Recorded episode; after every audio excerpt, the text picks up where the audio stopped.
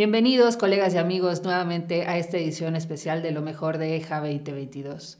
El día de hoy no tendremos nuestros cinco puntos, ya que es imposible poder juntar de manera eh, corta y eh, resumida todos los, trabajos revisados y presentados en este Congreso. Es por ello que me di la, la tarea de revisar puntos importantes que nos gustaría mencionar en esta ocasión. Vamos a iniciar con el linfoma primario del sistema nervioso central. Se hizo una revisión que el tipo del linfoma difuso de células grandes del tipo ABC tiene incremento del riesgo de tener esta infiltración al sistema nervioso central la profilaxis con dosis altas de metotrexate sigue siendo un estándar en el tratamiento en aquel grupo de pacientes que tienen riesgo o incluso tienen infiltración a nivel del sistema nervioso central. Y también se hizo una revisión que el beneficio de las intratecales de manera profiláctica pues no tuvo mayor beneficio en el riesgo de recaída. Existe una clasificación en la cual nos habla de factores de riesgo de que el paciente pueda tener infiltración al sistema nervioso central, dentro de las cuales menciona la infiltración a nivel de testículos. Esta es una revisión bastante importante ya que esta es una de las neoplasias más frecuentes y los factores de riesgo de tener infiltración no deja de ser un riesgo y que no lo debemos dejar a un lado. Pasando a otro punto igual del linfoma difuso de células grandes, como sabemos, todo actualmente está yendo hacia la secuenciación de nueva generación. Eh, inicialmente la doctora Emma Papamanuel, ella inició eh, pues, la secuenciación en la patología como eh, la leucemia aguda. Sin embargo, ha ido explorando otras patologías que vamos a mencionar más adelante, como el síndrome mielodisplásico, y esto ha llevado a que diferentes grupos hagan eh, estudios de secuenciación en otras patologías como el linfoma, el mieloma.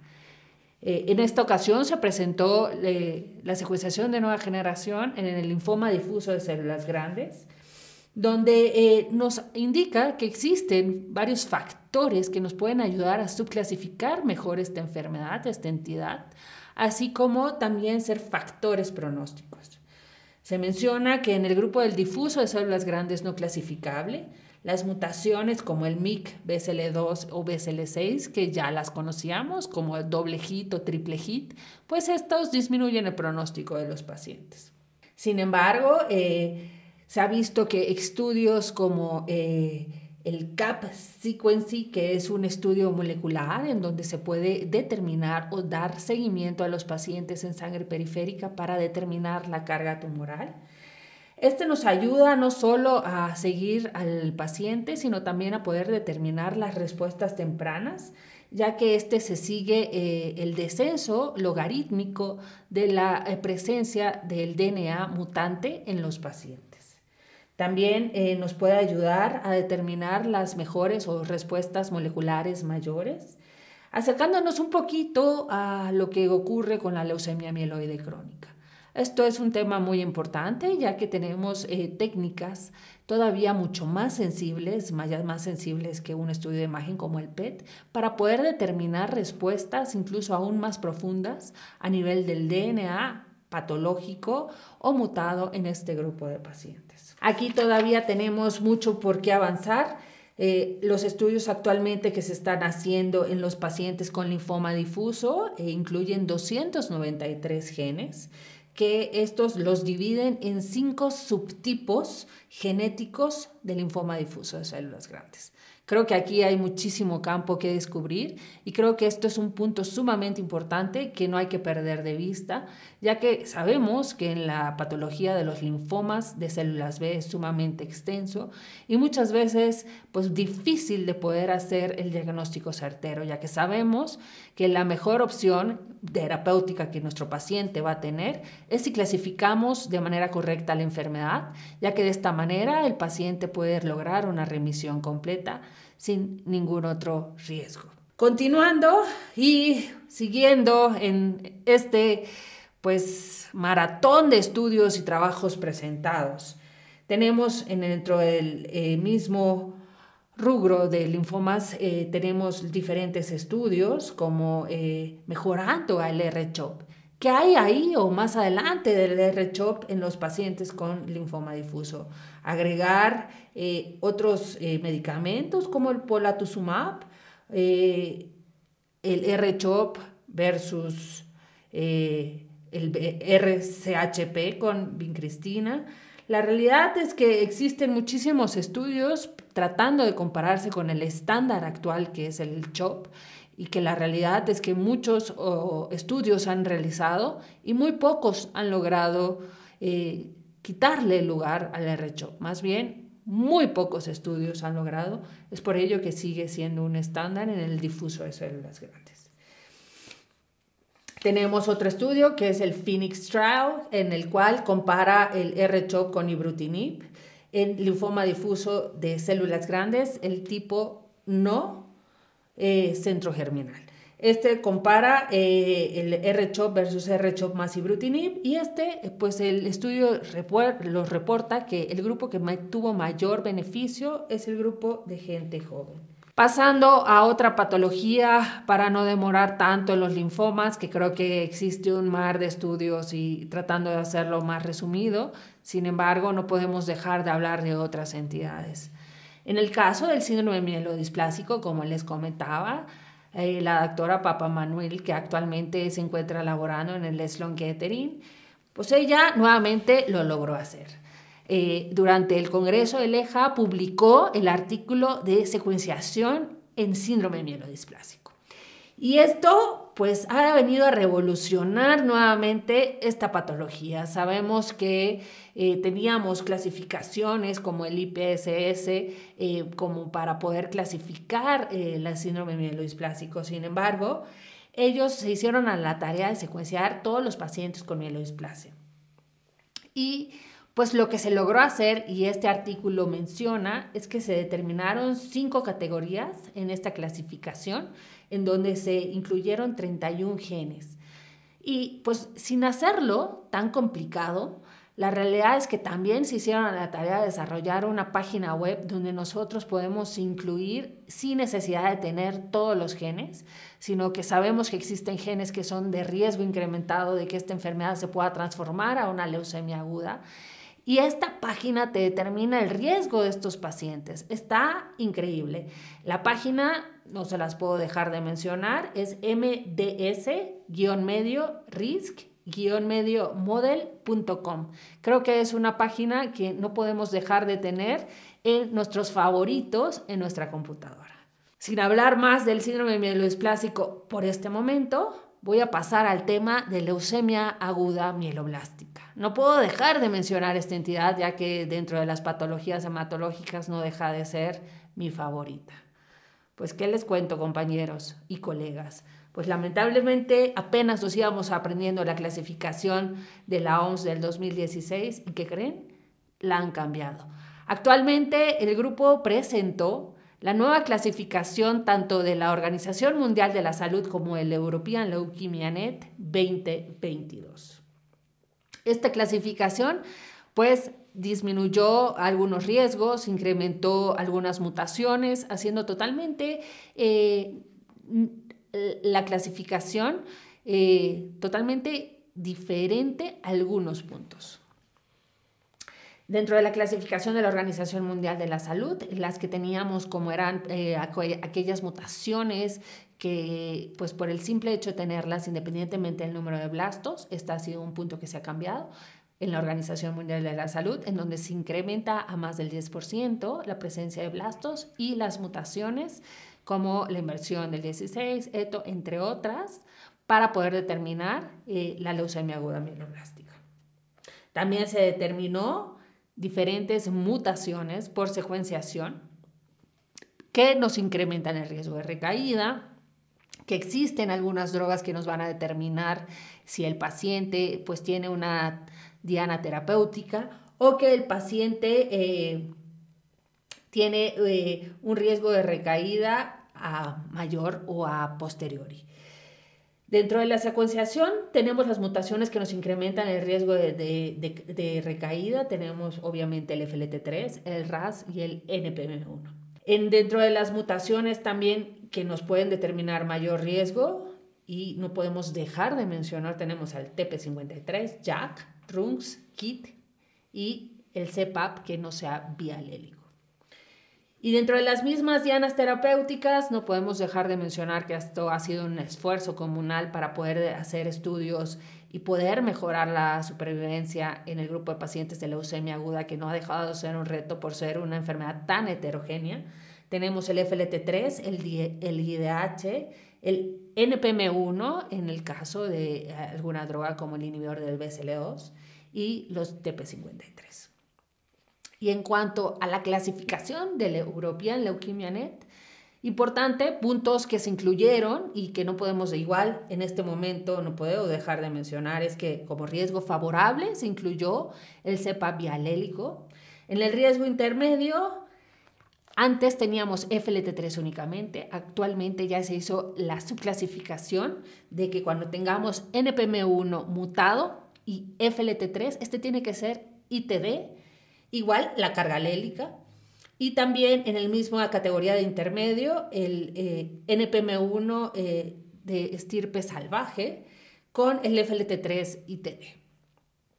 En cuanto al pronóstico adverso, y aquí paremos las orejas porque aquí se incluyeron muchísimas más mutaciones, en donde el panel mutacional en la leucemia aguda que antes decíamos, bueno, por lo menos tener cuatro genes, aquí la realidad es que cada vez está haciendo más diverso y ampliando este panel. Aquí se incluyeron las mutaciones como el ASXL1, el BCOR, el STH2, RUNX1, SF3B1, SRSF2, STAC2, U2AF1 o, o ZRSR2. Sin embargo, compañeros, creo que valdría la pena echarse un clavado, hacer esta, a tener como más claras estas revisiones, ya que esta nueva clasificación no nos deja de impresionar y además de nuevamente recalcar la importancia de la secuenciación en todas las patologías. Ahora haciendo un pequeño resumen de algunos de los trabajos realizados y que, ojo, que no podemos dejar de seguir. Estos son unos de los trabajos que actualmente tenemos en fase 1, en fase 2, que ha demostrado mejorías en las supervivencias, en los periodos libres de recaídas, en los tiempos al siguiente tratamiento, que nos ayudan a pues dar un seguimiento y mejorar la calidad de vida de nuestros pacientes, así como su supervivencia. Empecemos con uno de los estudios fase 3 en leucemia linfocítica crónica. Este es el estudio Bruin de LLC 322. Es un estudio que randomizó el pirtobrutinib más venetoclax más rituximab contra venetoclax más rituximab en la leucemia linfocítica crónica recaída y refractaria. Este es un estudio que actualmente se encuentra rolando y que creo que no podemos dejar de darle seguimiento ya que nos puede dar mucha información al respecto de nuestros pacientes. No deja de ser un esquema bastante prometedor. Otro estudio que me llamó mucho la atención y que no puedo dejar de mencionar es en las leucemias agudas linfoblásticas, tanto de estirpe B como de estirpe T. Es el daratumumab, compañeros. Actualmente se está probando este estudio, se está analizando hacer un ensayo en donde tuvo mayor beneficio en las leucemias linfoblásticas T, recaídos y refractarios. Este es un estudio que se está planeando eh, hacerlo y eh, creo que es un arma más en el cartucho de nuestras municiones en el tratamiento de los pacientes con leucemia aguda linfoblástica. En cuanto a síndrome mielodisplásicos recaídos o leucemia aguda eh, mieloblástica recaída o refractaria, tenemos el EMA Busertib. Este es un inhibidor del IRAC4, que este se utiliza solo o en combinación de azacitidina. Este estudio demostró tener respuestas en aquellos pacientes que tienen mutaciones en el splicing y que además tiene efectos no solo en el IRA4, sino que también en el FLT3. Creo que también es un estudio que no podemos dejar de seguir. Y esto más que nada, pues son puntos que tenemos que tener en cuenta. Continuando en la leucemia aguda mieloblástica, riesgo favorable. Este estudio, este es un estudio presentado igual en EJA, en donde se hizo una aleatorización de antracíclico contra dosis estándar versus dosis altas de antracíclico en pacientes con leucemia aguda mieloblástica de riesgo favorable, incluyendo el gentuzumab. Aquí eh, uno de los factores era ver las respuestas remisiones completas o remisiones completas con recuperación hematológica incompleta. Dentro de los estudios, pues se demostró que las dosis bajas del antracíclico eh, versus las dosis altas no hubo diferencia estadística y esto es un punto importante que creo que muchas veces se ha cuestionado, dar 90, 60, 45 dentro de las dosis de antracíclico. La realidad es que este estudio no demostró mayor beneficio. Ojo, recordemos que esto es riesgo favorable en leucemia aguda mieloblástica.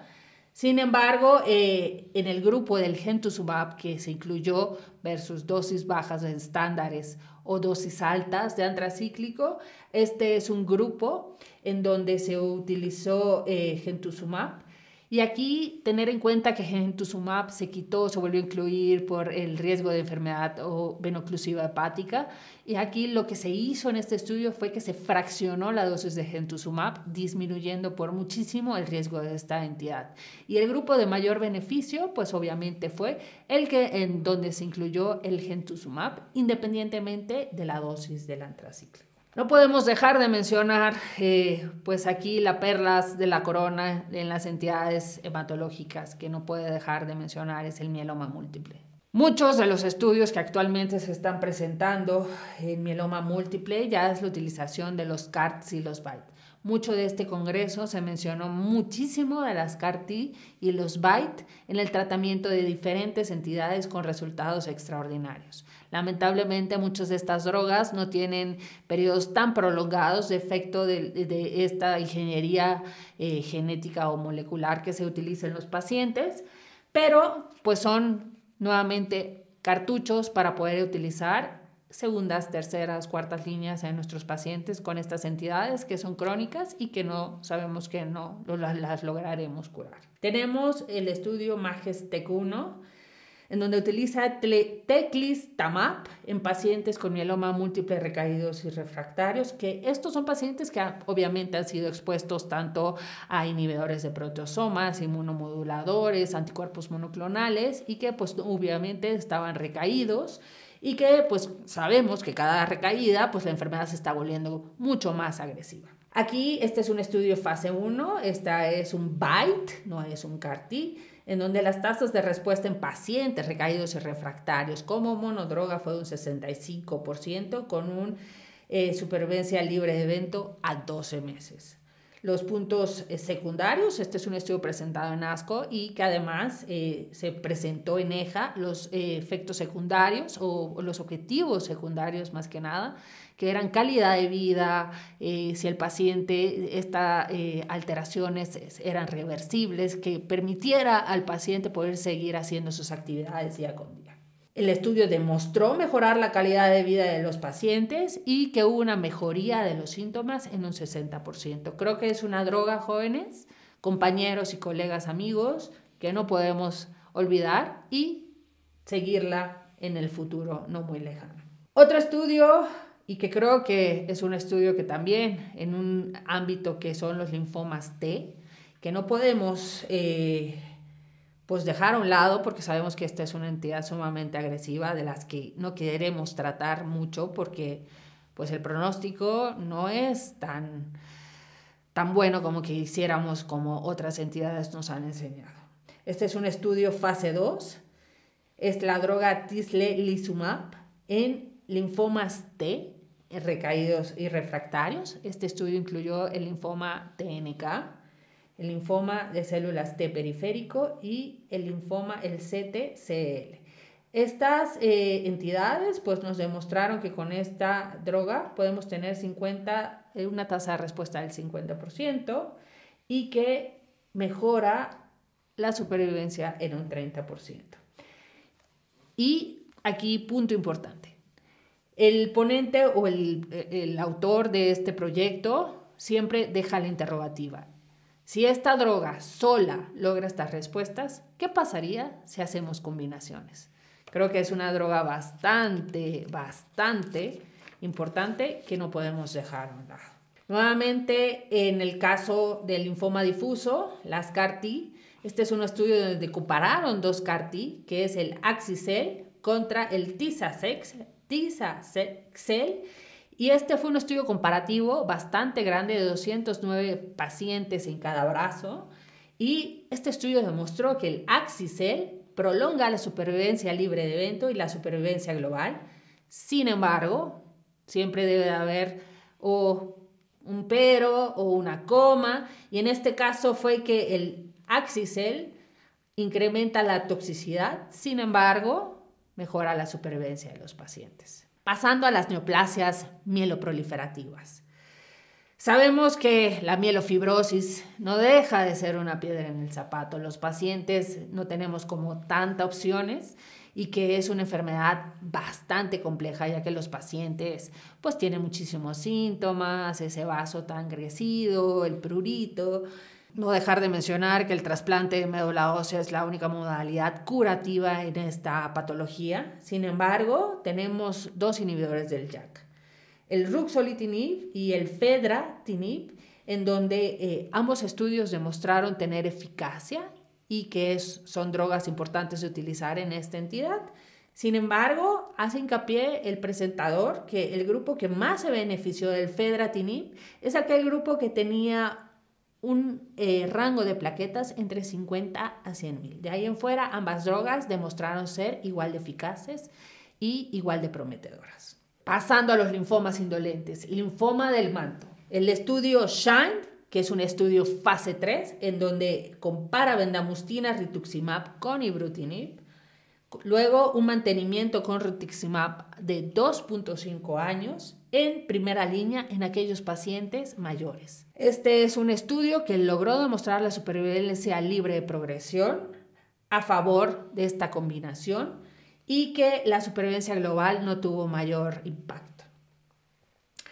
Algo que también demostró es el tiempo a la siguiente terapia. Y ojo, nuevamente salen las preguntas y el debate. En este estudio eh, mucho se debatió de que si valdría la pena guardar ese cartucho de Librutini para posteriori o si valdría la pena utilizarlo ya que no hubo un beneficio en la supervivencia global. Creo que esta es una combinación que muy, muy buena. Sin embargo, seguimos utilizando quimioterapia, aunque eh, la combinación rituximab y brutinib en la era del COVID, pues fueron combinaciones que se tuvieron que hacer o que se tuvieron que adaptar y que demostraron también eficacia.